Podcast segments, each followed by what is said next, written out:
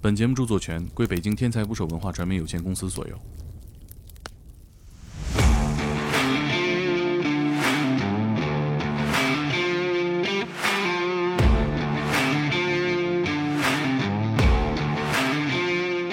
大家好，这里是天才 FM，我是你们的破产主播孟哥。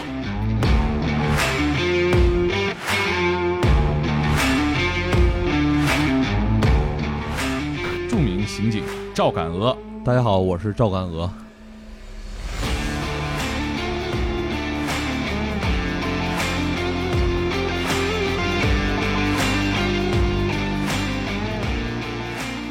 啊，今天还有我们的薛定谔的场记戴先生，戴先生呢说话不说话不一定，看他心情吧。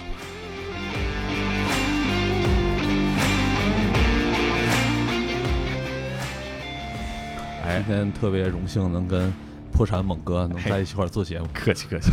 呃，这个还有一个朋友啊，在路边逮了一个野生粉丝，著名设计师啊，普通话非常标准的蛤蟆小姐，哈哈 喽，大家好，我是默默。蛤蟆的蛤蟆的蟆，蟆哎，啊，默默呢一直是这个 TVB 的这个刑侦片的爱好者，忠实，如打数小家就珍看然后今天得知敢鹅要来，特意想来一起聊一聊，啊，为啥叫敢鹅？给我们讲讲呗。呃，因为小时候是有一个照片儿，是我那个穿着上衣完了赶小鹅的一个照片儿，小时候照片儿可以然后外号叫赶鹅。啊后来后来在重案工作的时候，就是就是接触了很多杀人犯，发现这些杀人犯有一个共同特征，就是轴轴，有什么事儿想不开，一定是要。用杀人来解决问题，这不撞南墙不回头，这就让我想起了小时候接触这些鹅，因为鹅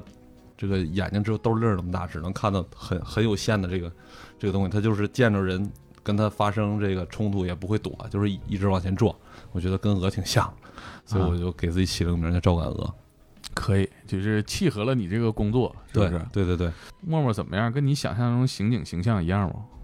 其实他刚一进来的时候，我以为是水管工人，特别亲切的那种斯文的。不是，你跟水管工人平时都干啥呀？特别亲切。我怎么跟水管工人就不亲切呢？你怎么能跟水管工人？就是就是真的就是很不像我不像我想象当中的 那种浓眉大眼、很特别凶的那真种感觉的，没有啊特别特别的亲切的。 我告诉你，你接触还是 少。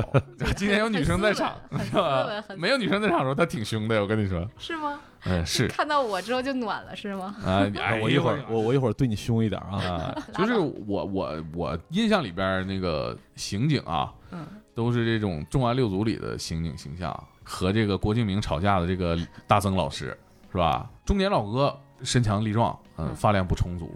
感鹅目前还都不符合啊挺帅的，啊是谢谢。啊，个子特别高。那你们帅这帅个同事里边儿是都那种形象吗？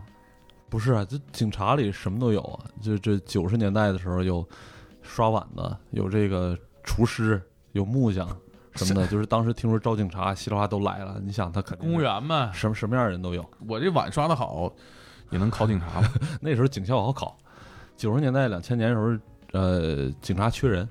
啊招了很多很多很多的人。怎么考？考啥素质啊？当警察？我现在比如说，现在我没有什么正经工作了，我现在除了录录播客、搞搞配音，没啥正经活了。你那是就不是考公务员那些东西就行，没有什么特别是吗的一个那个。对他，他说到底就是一个工作嘛。那电大勺的文化课行了吗？因为警察其实它是一种文化的体现。这个就像老呃，形容一个老刑警，说是眼睫毛都是空的，从头到脚一打眼儿就大概知道是一个什么人，怎么打交道，这些东西恰恰是你文化课教不出来的。我老听我爸说这种话，眼睛毛就是空对不到底啥意嗯思？对的，眼睫毛空的意思就是他随时随地眼睛都在观察，啊，就是啊就是一直都在观察，这就是刑警的老话，就眼睫毛是空的，啊。嗯什么时候都在看着你。其实是咱俩头一回见面的时候，我印象特别深，因为你看人的眼睛，你都是看完左眼看右眼，看完右眼看左眼，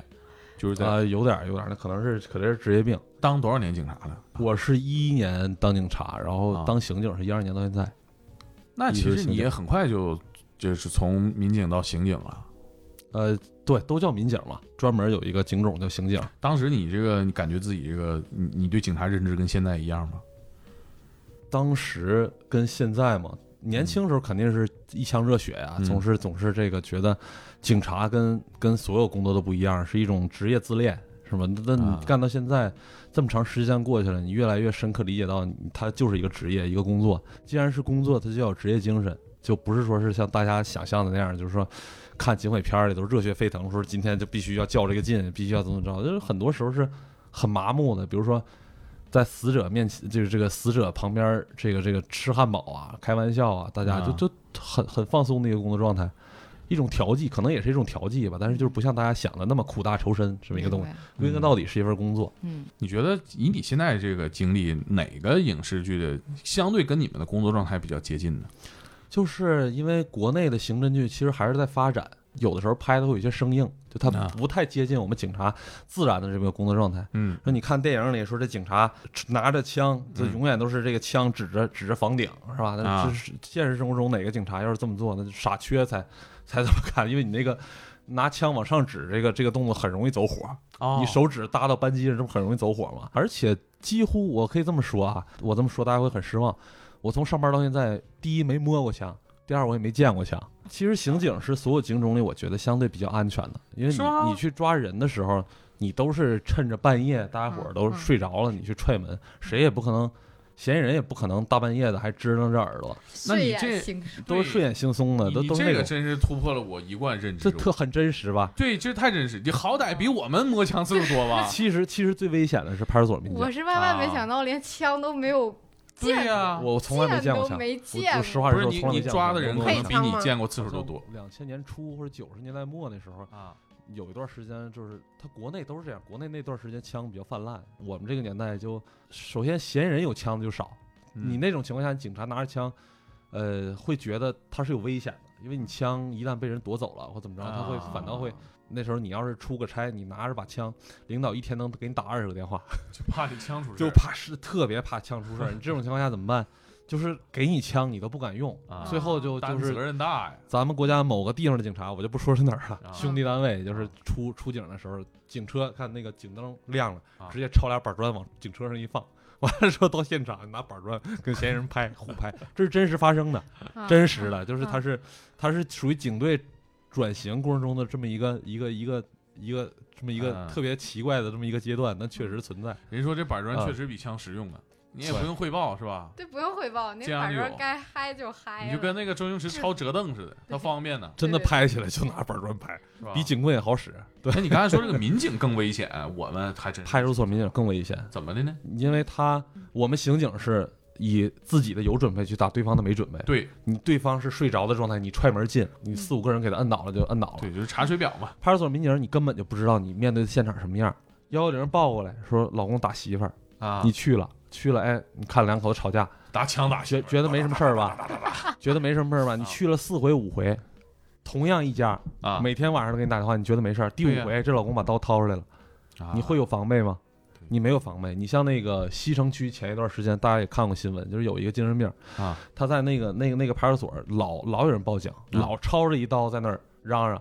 你第一次去看，哎，你觉得挺紧张，你还警察还拿着盾牌，啊还拿着警棍。你去二次了，你就是正常人，他也不会觉得那是个事儿了。对嗯那民警就劝，哎呀，你别别别那什么了，你嗯这赶紧回家吧，怎么着吃？点药吧。结果就这一次嗯，这个嫌疑人不知道那天哪根筋搭错了，掏着刀就把民警给捅了。你连一秒钟都用不上，就把民警给捅了，你这有防范吗？对你没法防范。所以真正最危险的永远是派出所民警，他他一天出二十个警、三十个警，他没法一直保持这种。你像就是我就讲一个我身边的平民英雄吧，一个民啊派出所民警，就是他当时是去去这个有一个武疯子，那个武疯子一直在家打他妈，舞风的怎么个舞风？跳舞这这不是这这个这这个外号叫五啊啊，姓呃，武就啊不是不是，就是属于我不知道是警队内部的专用称呼还是怎么着。武啊疯子就是我动用武力的那种疯子，哦，啊文疯子就是说个没完，啊讲天文地理、啊这个明白这。了，哦明明白白了。了武疯啊子就是一整就动五把超那种明白叫了武疯子啊你像那个他那个片还儿是里，精神不好，对，对那个武疯子老打他妈，但是你像中国这什方么面完的，蛋孩子这是你像中国这没办法这方面的规章制度就不是很完善。你对于这种疯子，你的收容是需要他的父母、他他家长签字，他妈就是不签字。嗯这个武疯子打他妈打到受不了的时候，就叫民警出警。民警去能干嘛呀？您说打打这架呗，打他妈，他妈也不来配合做笔录，你说对啊给呀人抓，你又抓不抓不进去，你嗯只能是民警去去阻止。不是现在不是有一个那个条例吗？说如果说民警出警的话，可以嗯直接押送到那个精神医院去因为他妈不让去，你怎么押送？啊。对，得是家属，他家属不同意，你怎么送啊？你强制送，他妈闹死闹活了，你哦，你没法弄。等于这还是事他儿妈不同意，是他妈挨打，结果最大的阻力还来源于他妈哦。结果这个民警就是那次出现场就还挺谨慎的嗯，就是又听着那五疯子打他妈，他带了四个民警出一块儿出现场。这个五疯子开门的时候文质彬彬的，戴着眼镜，这会儿是文风了，光呃光着上身儿，穿着牛仔裤，然后说说那个你跟我们去派出所去一趟，其实就是想说关他一会儿，冷静一下对嗯，再给送回去。啊，这五峰说行，然后说我我先穿个衣服，回屋拿着那个是切西瓜的刀还是什么刀？他嗯到时候、就是当时没具啊体跟我说，就是那种长刀吧，嗯，啊拿出来就你根本就反应不过来，就对呀摁到那个墙上就是一刀，从那个脖子前面进去，从后面出来，露了一刀尖儿，哎呦天，离那个气管儿说是就不到一公分，就我差一听你点儿，这话头，人没事儿，没死是吧？就差一点点。啊，就差一点点，太你旁边你就人再多，嗯你说你你你碰着拿刀的你也没办法，嗯是吧？你你说你还是处你也没受过专业训练，说这对人拿着刀过来是吧？就算再资深的教练也告诉你，这种情况就是跑，对呀，谁谁你也没什么太好办法，直接就把民警给捅了。这民警就到现在就一到阴天儿就浑身都难受，也坐不住，岁嗯数也挺大了，现在得五十岁了吧？啊，这是在派出所一个老民警，你说他容易吗？太不容易了，结果后来这个这个五疯子就被收了，就被抓了。抓了之后，他妈天天来派出所告嗯啊，啊！你说，你说这这这这这民警还活不活？对， 没法弄。零零几年，两千零几年到二零一几年这十年是中国民警比较黑暗的十年，它是一个转型期，从不完善到完善，从这个大家伙儿都不知道该怎么做到知道该怎么做，但这中间有很多民警的血泪，嗯这具体咱就 咱就不说了，他啊太多知了。道该怎么做，这过程都是一个个民警经验式的，对嗯对很，可怕。你像你说这个事儿，其实它这不是个小事儿了。我见到很多就是这这很小的事儿，就是在派出所闹，呃，太多了。比如说这个， 就是喝多酒了，难受，完了之后就要找警察聊聊天儿。要解解酒你，说他他他那么大岁数了，喝了酒，你说非要进你派出所，你得你得陪着他聊，你怕他出事儿。把你你给这这整出去不行吗？原来有一个就是派出所有一个都有一个醒酒室，就是这种醉哦鬼专门搁那么一个地儿。如果他闹得厉害，就给他们约束带捆上。啊但这种你闹得特别厉害的吧，他拿脑袋撞墙，他他他往墙上撞，哦你要送他去医院，他也没什么事儿，他也不去，嗯他就是喝多 了，就是喝多就就 想警察，找你告诉你别光喝酒，你吃菜呀，就想就想找 一麻烦几，个菜喝这样，啊说这说这就想找一麻烦。你说你民警关我吧，是不是这意思啊，？你关了我吧，啊你这种这种，你说你说你给他送进去吧，他你还怕他家属找你，嗯，嗯你说你给他家属打电话，他家属又不管，你就只能陪他聊天，心平气和的陪他聊。那都得接待，不能撵出去。对对，再最常见的两口子打架，嗯，你怎么办吧？哎，我是会像那个电影桥段里头那种的吗？嗯就本来两口子打架，完了你去拉架，那老爷们儿正打那老娘们儿呢，完了你过去把那老爷们儿一拳怼那儿了，然后那老娘们儿上来给你一巴掌，上你打俺家老爷们儿了， 你像你我像也两是两口子打架这种事 儿，你跟你老公就这样是 吧？你就搁这揍民警不是是吧？不是，我是电影看的这个桥段，你知道吗？我说下次见着你老公，我问问。你像你像这种事儿，嗯你警察出出现场两口子打架这种，你怎么怎么劝都是错，说给啊拘了吧，嗯拘了之后你没想过你你其实是加深了家庭矛盾，对，呀，嗯，你当时是事这儿个大了呀，这个老公这跟这媳妇儿正打着呢，你给媳妇儿打伤了，你说你真给拘了，拘了你十五天回来，他找警察找不着，他找他媳妇儿还找不着我，嗯你说我们这么做是帮了他媳妇儿还是害了他媳妇儿？对，最后把事儿全推到警察这儿了，所以警察他有时候他难处理就是在这在儿。那啊个对醒酒室旁边又盖个屋，家暴室。对对，国外是有家暴中心的，人家是也是第一次也不是直接抓，他要嗯劝嗯，嗯劝解释不了这个问题，他会找法律援助，找律师去告，这告不了最后一关，你要还打的话，人家才找警察。你说咱们这儿是一打一报警就是警察去，那警察怎么管啊？他只能嗯只能和稀泥呗。对，嗯，丢自行车啥的，是不是也得报案？能找着吗？自行车，我自行车丢好几年了，我现在还抱有一丝希望，等着民警给我打电话呢。就是就是这个是怎么着啊？呃，我先说英国现在对这种小偷小摸的现在已经不立案了，应该大家都都有这方面的新闻。啊消息，就是啊英国是最先做出的，就是小小规模的财务被盗窃什么，都是啊保险公司来赔，啊，警察已经不管了。嗯为什么？因为盗窃的案子，如果要是民特别特别上心，能不能破？可以，但需要什么样的一个工作力度？你比如说一个命案，你去追录像去找一个嫌疑人，二十几个民警追录像追三天三夜，能把嫌疑人找到，能把这个能把这个杀人犯抓到。哎，有的人就说了，说那你这个有这个本事，为什么我手机、自行车找不回来啊？你这个还有个比例原则呀、你这个要为你同样的财物、同样的事儿，你要付出多大的警力来来对，办这件事儿啊。对所以很多时候不是警察这个不管，是因为一个两个警察单打独斗根本都干不成这个事儿，啊，又没有说是这个足够的警力去帮你干成这事儿。那美国警察、英国警察也一样，嗯老说中国丢手机、丢自行车找不着，国外也找不到。主要中国自行 车而警多，啊察对警察很 很很难弄，很很难搞的这个是这个事儿。反正是有个比例原则，嗯就是大规模的警力要用在什么样的事儿上。嗯你像现在，北京市一年还有一百起到二百起，就是非正常死亡，包括命案，这些是需要民警花大力气去去弄到万无一失的。我记得我看你的文章里边写过，就是说中国的警察对命案是零容忍的，对，就是其实可能各个国家民警对命案的态度都很严谨，但是中国有一个得天独厚的优势，是中国城市里人口的密集程度对，跟我们这个配套的设施、这个摄像是很完善的。对对对对，再一个，咱们也没有说美国那种连环杀手说有一个大宅子、啊是吧？嗯这是美国中产阶级就有一个二层别墅，后院有对有游泳池，地是吧下室还有地下处理室，尸体，嗯里面里面放什么东西对你也不知道。你在嘎得中干国干，净净的你，在中国就现在你在大城市，你在城市中心去，假如说你你杀了一个人，你杀了这人之后，你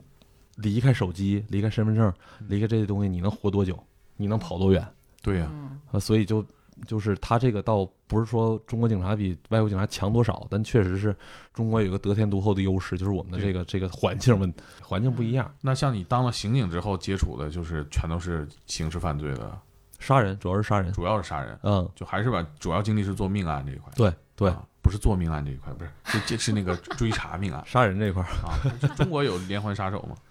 就是连环杀手从这个美国六七十年代开始研究这个课题到现在，这个连环杀手的形象是一直在变化的。嗯，原来最早接触连环杀手的时候，大家都以为是泰德·邦迪那个形象。嗯是吧？嗯就是这个英俊，我那善谈吐，嗯呃然后魅力特别逼人。啊，嗯完了之后，又到八九十年代，又出现了像亚特兰大这种是连环杀儿童的这种，就是就是就是都是杀同种族，然后不太不太善于言辞。完了之后，当时这帮专家又拍胸脯说这个这个他们都是由于呃连环杀手都是由于性啊或者是各方面受到抑制，都是某某方童面有年残缺，啊，有或者童年有特别惨的经历，完了之后才做这种事儿。当然，当然，嗯，最近这几年呢，你看高成勇这些龙志龙志民，包括杨新海，中嗯国这些本土的这连环杀手，又跟国外的那个研究成果也不一样，嗯什么样都有，有这个说话滔滔不绝的，嗯这个还有这个特别爱看书的龙志民，特别爱看书哦，就杀了四十八个人那个，特别特别爱看书，很有文化。然后还有这个沉默寡言的，比如杨新海，嗯，也有这个童年过得很幸福的高成勇，还嗯而且高成勇本人就是当时不是还有一个论断说连环杀手都是这个道德层面很缺失啊这个没有道德感、没有内疚的。 那高成勇死了之后对死者一直很内疚啊，民警问他的时候。问他说是那个你也有女儿，你怎么能这么干？高成勇也惭愧低下了头啊，也没像说外国连环杀手讲的说是这个，这个这个啊毫侃侃毫不而在意谈别人的哎生命。所以你看，连环杀手对连环杀手的研究限于时代，每一个时代都能给出一个不同答案。其实每个每一种人都有可能形成连环杀手。你看研究到现在，再没有学者说特别笃定的说连环杀手是什么样什么样什么样，因为什么样的都有，基本都出现过了。所以连环杀手到现在为止，我就可以说给出唯一一个论断就是，如果连环杀手在我们身边，他一定是一个你看不出来，就是很普通的一个人，可能就生活在我们身边。对呀、嗯有一个专家说的话，我特别认同嗯，就是他是这个基因是他的子弹，然后环境、上膛，最后扣扳机的是这个特定事件，就是这这一套这一系列，就是说不是说你先天性有什么问题导致你一定成为连环杀手，它是也是需要有一个酝酿的这么一个条件的啊，而且跟环境跟文化都有关系。你看现在百分之五十以上的连环杀手都在美国，美国境内常年都有三十到五十名连环杀手在作案。你像其他国家加一块儿连环杀手也没美国这么多，那你说跟他的文化没关系吗？难道仅仅是人种问题吗？那欧洲跟他的人种也没有什么区别，嗯它更多跟他的文化有关系。你像嗯美国那种文化是比较自负、比较以自我为中心的那种，他们那种文化更容易产生连环杀手，而这且个他是们那毋庸玩置意儿，疑的。他们的很多影视作品里也渲染连环杀手的这个神秘感，跟他们的那个传媒特别发达，一大家伙儿由这个自由去接收传媒这些垃圾东西也有关系，就是嗯老看这些东西，可能可能可能也有关系。咱们国家真正连环杀手很少，嗯你说杀两个人、杀三个人就叫连环杀手，嗯不是？嗯连环杀手的英文翻译叫 serial killer，嗯就是这个这个是有次序的、有时间的、定期的去杀。他把杀人当成一个仪式，而啊不是是你生活中必须去做的一件事儿。你说你今天杀一人，嗯说抢了二十块钱，明天又杀一人，抢了五百块钱，你是连环杀手吗？你不是，你是为了生存，迫于生计，你去做这个事儿嗯。而连环杀手是我定期必须得杀一个，杀了一个之后，我心里的某种欲望被缓解了一段时间之后，哎呦，又嗯又逼着我不得不再去杀，这叫连环杀手。以这个标准，中国连环杀手很少很少很少，嗯真的是很少。那你这些年见的，反正也都是基本都是杀人犯呗，杀人犯见得多了。 有啥共性吗？就是怎么着了就非得杀人呢？刚才我不说嘛，就杀人犯有一个共性，如果要我说的话，就是轴，想不开。轴，就其实你鹅看，你看，就嗯就是是讹了，就是鹅，影视，比如说影视、电影里演的，包括这个东野圭吾写的，嗯这个推理也好，或者是这个这个悬疑电影也好，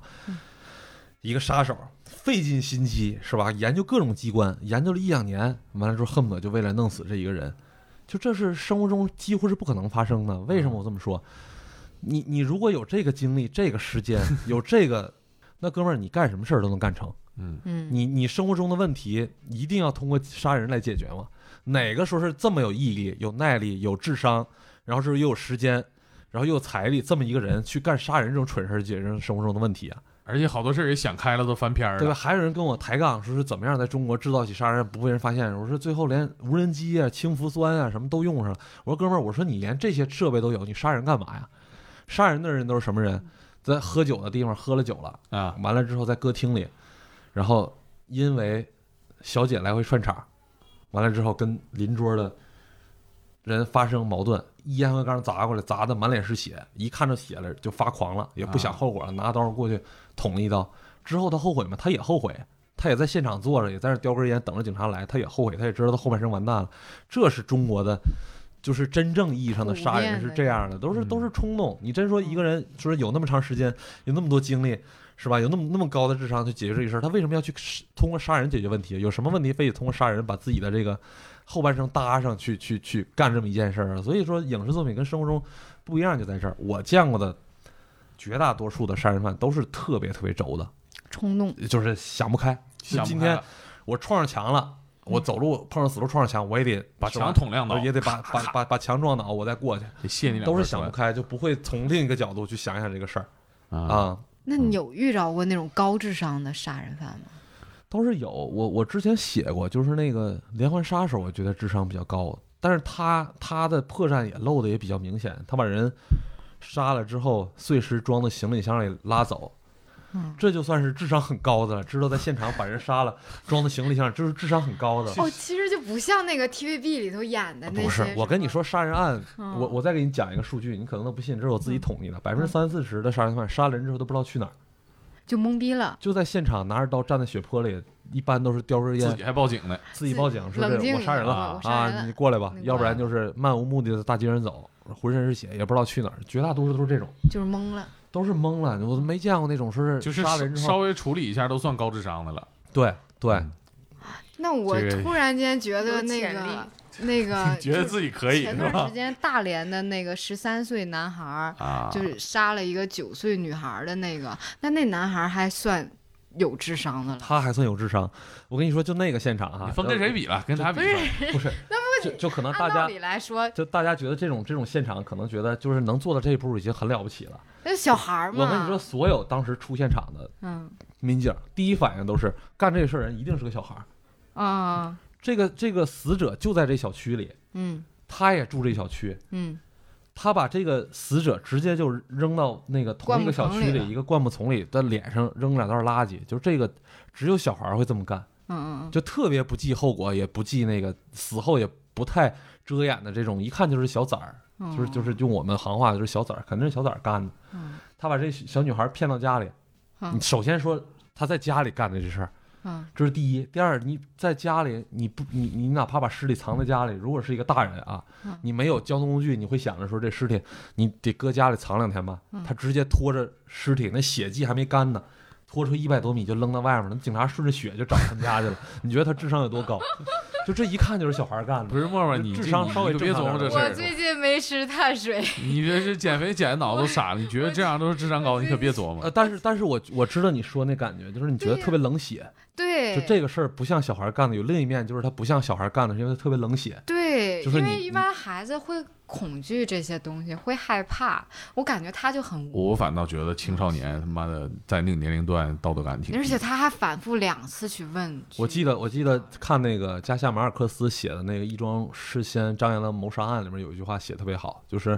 那个两个哥俩要去杀人去，完了之后在在那个饭店里先闹了一场。那个嗯饭店老板当时就说觉得这两个人说他们两个去杀人，觉得特别扯，但是后来又觉得这两个人的状态很像小孩儿，他嗯觉得这个事儿可能真的要对这个凶杀要成，因为只有小孩儿什么事儿都干得出来。不计对啊后你也果。从另一个另一面去考虑这个事儿。如果大哦人他会有顾忌，嗯他会觉得我在这个小区里，我把这小女孩弄死了，那警察破案能用多长时间？对，嗯像你说顺着血迹找过去了，那顺着血一百多米，你说十分八，分的这案破了。你说你说他智商高吗？他不是他他。主要是体现在他凶残，就是你竟然对，在这种肯定破的案子这种情况下，你还敢把人杀了，这只能说明你凶残。嗯，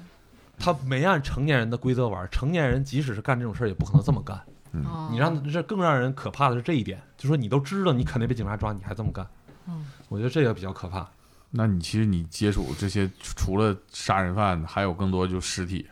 啊、对，见尸体见多了，从一开始这个见到尸体就是怎么看怎么不舒服，一直到后来就是为了寻寻味儿，还得拿一汉怎堡么，顺眼？压一压是吧？还得鸡腿堡压啊一压哎不，不像那个什么电视里演的那样嘛，就是有一个闻那个什么流，那叫什么东西来着？就是闻那个东西就不会吐了，有 一个啥？啊、是是风油精啊，啊，差不不多呃类是似。你要说风油精染渲染这么多吗？类类似吧，反正就是就是怕看到尸体吐是吧？对对对对对，因为会因为刚你开始有吐过嘛，你现现在的人都联系这么方便，人人都有手机。嗯你想想，一个人死后二十四小时，一般如果说有人来我们这儿报案说人失踪了，嗯我们先问手机还开不开机，嗯啊，他说手机关机了，这人也没联系了，也不上班，那我们就觉得这人基本上就完蛋了。是吧？哦对，大所以概率说是被所以人说杀很了快就能找到这个人。你不嗯像以前说一个人消失了，呢，有可能去去哪儿打工了或者怎么着了，说嗯扔到井里扔到哪儿半天找不到，说嗯直到尸臭了闻着味儿了才找到。你现在人就本身就很嗯现难，在联系很密集，所以就我们出的现场都是还热乎了的， 就不会出现那种情况。当然也有，就是我出那种现场就是。老老头儿喝酒啊喝多了，死在家里了，啊然后之后他本来就是杰夫，啊，然后之后他哦他孤孩寡子老不人了管也是孤寡老人，他在家啊直到有味儿了才邻居哦才邻啊居啊发现的那有种，味儿了。哎呦，那个味儿，你去现场，你你你出过一次你就了解了。这个想象一下，你觉得就那你终放几身天了吧得？就你一出那个现场得，有几个月。你我的感身上、你的身上、你啊的你的外衣可以洗洗，你的内衣什么的全都得扔，怎么的呢？那个味儿根本洗不掉。啥味儿？你给我们形容一下。觉就是后就嗯味是儿尸臭味儿是类似一种什么事儿？我每个人都理解不一样，但是我闻尸臭味儿就跟那个垃圾场、焚烧厂那个味道是一样的。垃圾场、焚烧厂也没去过呀。呃，反正就就是烧垃圾那种味儿，嗯特别特别恶心。然后之后，你会感觉到是凝若食指的感觉，就好像是扑面而来是有什么东西一样。啊，就是那种就是就《无法呼吸。水浒传》里边写那个老虎出来那个味儿啊就我你我戴几层口罩都罩不住那个味啊，儿。我记得我出过有一现场，就是啊楼上那个那个那个那个老太，真跟电影里演的一样，就是那个老太太就觉得她老头儿没死，啊就想办法还要把老头儿弄活，就一然后直之后留着尸体，就一直留着尸体。完了之后就是拿那个拿那个是是是，风仪油式精吗？我不知道那个白粉是什么粉，反正是往那老头儿身上抹。等到那个老那个老头儿倒是表面倒没有什么问题，但他都流汤了。哎呦我哦然后之后好多区域就都在这拱来拱去，完了之后他还啊后来是谁发现的？是儿子发现的。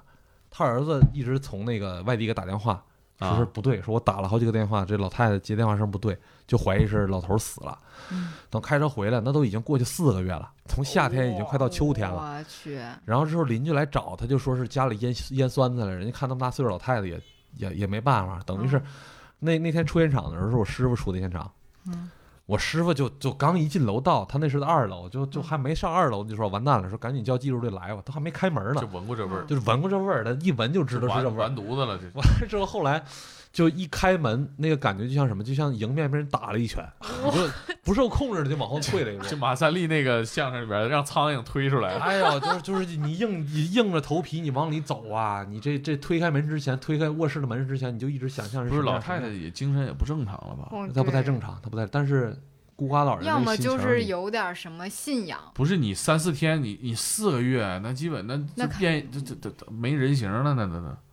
他还有人形有，最可怕的就这个人人哦形还有，那色儿还对吗？没有巨人观吗？没巨人观，他抹什么的叫那巨些人啊粉观还有点防腐作用。就是他腐败了之后，巨人观我告诉你是什么样儿，就啊是见过吗？啊腮帮子会先鼓起来，然后感觉就像一火个云邪人，神那种，就像一个人生气在在憋气儿一样，啊完了之后啊随之就身上的皮都发松，哦啊然后那个那个是啊放很久了的一个那个状啊态，四个月，太难受了。那玩意儿酸菜都腌完了，你去别说腌酸菜，我我有一本我有一本珍藏的书叫《尸体变化图鉴》，你们应该啊都，我有 PDF，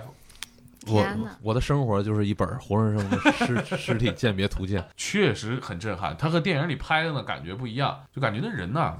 最大感觉瘪了，因为人人一死之后。最大的感觉就是他胶原蛋白流失特别快，啊，很快人就干瘪了。你像那个我们经常出现场，就是有那种有那种人，你你大家都觉得说我们刑警一看就能知道怎么回事，其实那尸体摆在那儿，你都不知道多大岁数。说最后要通过这个牙齿骨骼去鉴定他多大年龄，因为他他脸瘪的厉害。你你嗯，你像有时候我出那个现场，就一个女同志死在那儿，就是嗯干瘪的那种，法医都都我们谁也看不出来多大岁数，法医就只能先出一个初步报告，就是这人大概二十岁到四十五岁之间， 是真的看不出来多大年带龄。人过去了。真的看不出来多大年龄，就是干瘪了那个是状态。而且我啊还有一感觉，就是这个人死了，他这脖子啊是不用通气儿、不用工作的，所以我看一些尸体的照片，他那个脖子的形儿都特别不自然。就比如说你你你看不你说的还真对，是吧？说的还真就对是，就是那样，就是你正常人脖子这个造型，你人是不能呼吸的。因为什么？因为你你人人活一口气儿嘛，你那口气儿散了之后，你脊椎一旦没有这个根本脱离之后，他整个人就奇形怪状了。啊，对你像啊对，奇形怪状就这感觉。你看有两个两个细节，一个是就是说就是说我们那个时候出现场的时候，就是这人死车里了，啊一仰脖死车里了。啊正常人仰脖子的状态，你们应该能想象到。对，他那个状态是，就我们去看这个尸体的时候，你都分不清来这尸体哪边正面是前反哪面边是后。啊因，为他那个脖子仰到一个不可思议的一个角度，就完全失去了那个脊椎的那个啊，那个核心力量那个没有支撑牵引，就了是对就是吧没有牵引了那个状态。还有就是我们的概念就是你你你觉得，比如平时你抱一个八九十斤、一百斤的人啊很容易，死尸一百斤的四个小伙子刚刚勉强能拖动，对，这个我也见没过，有就不明白为啥啊他没有重心，没有他没有重心，他就像一袋儿，你你像面一粉袋儿面，一袋儿面粉，它是它是，你想象一下，你拖着的是一一塑料口袋这个水，啊。啊，你这全是刑事案件，这就是苦大仇深的。除了死刑犯就是死尸他这里面也发生过比较有意思的事儿，就是我记得那时候出一个现场是那个有一个就是我说那种特别轴的那种男朋友，啊把他那个把他那个女朋友就拿一把刻指刀，你相信吗？啥就刻克指制刀，刀就呃是就刻刀，刻刀那种嗯啊推往上推，完了之后啊能裁吃纸刀到，是吧嗯就拿那个就把人捅死了。捅死之后，然后之后这个女同志尸体还在那儿摆着，就我们那边还还还在问旁边的目击证人呢嗯。结果这死尸活过来了，有一啊个有一个女的，就是两个眼睛黑黑眼圈儿过来找我，没把我吓死。结果后 来赞后来一看是她孪生的姐姐，哦啊，赶到现场来你了这接着这干嘛个这个太是你真在案发现场是吧？对啊，我就在案发现场正低着头正在那儿记笔录呢，长突得然一间模一样，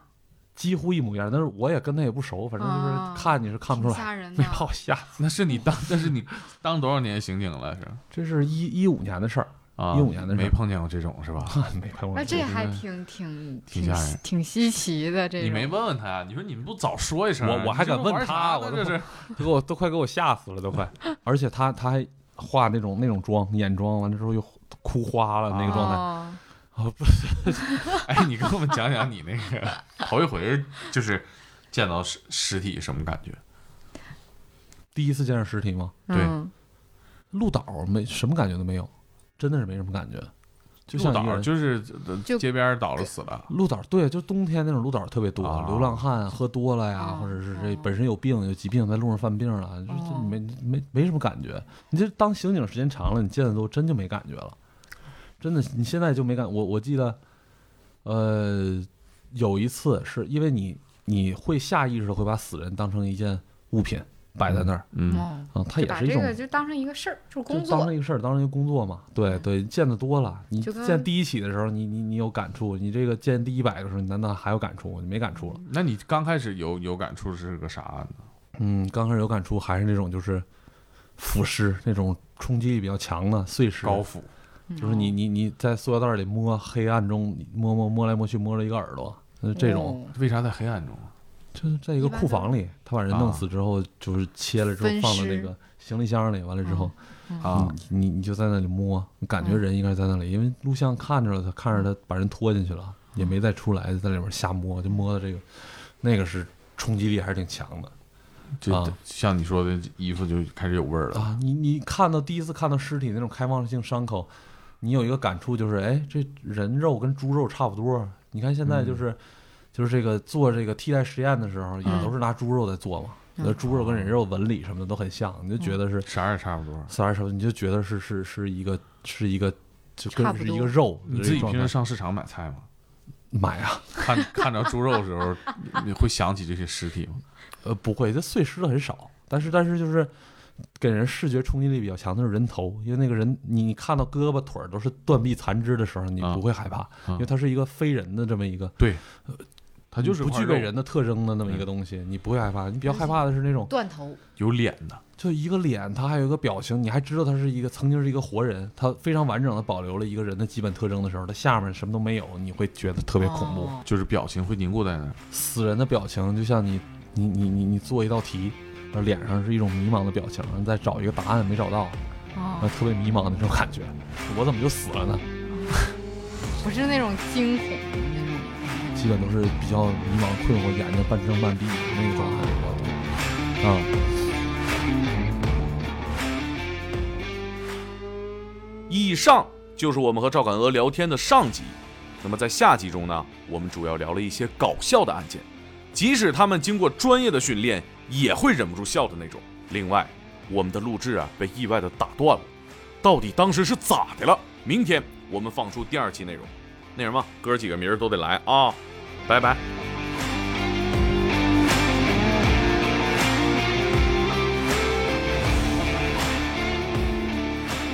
你要愉快是不是？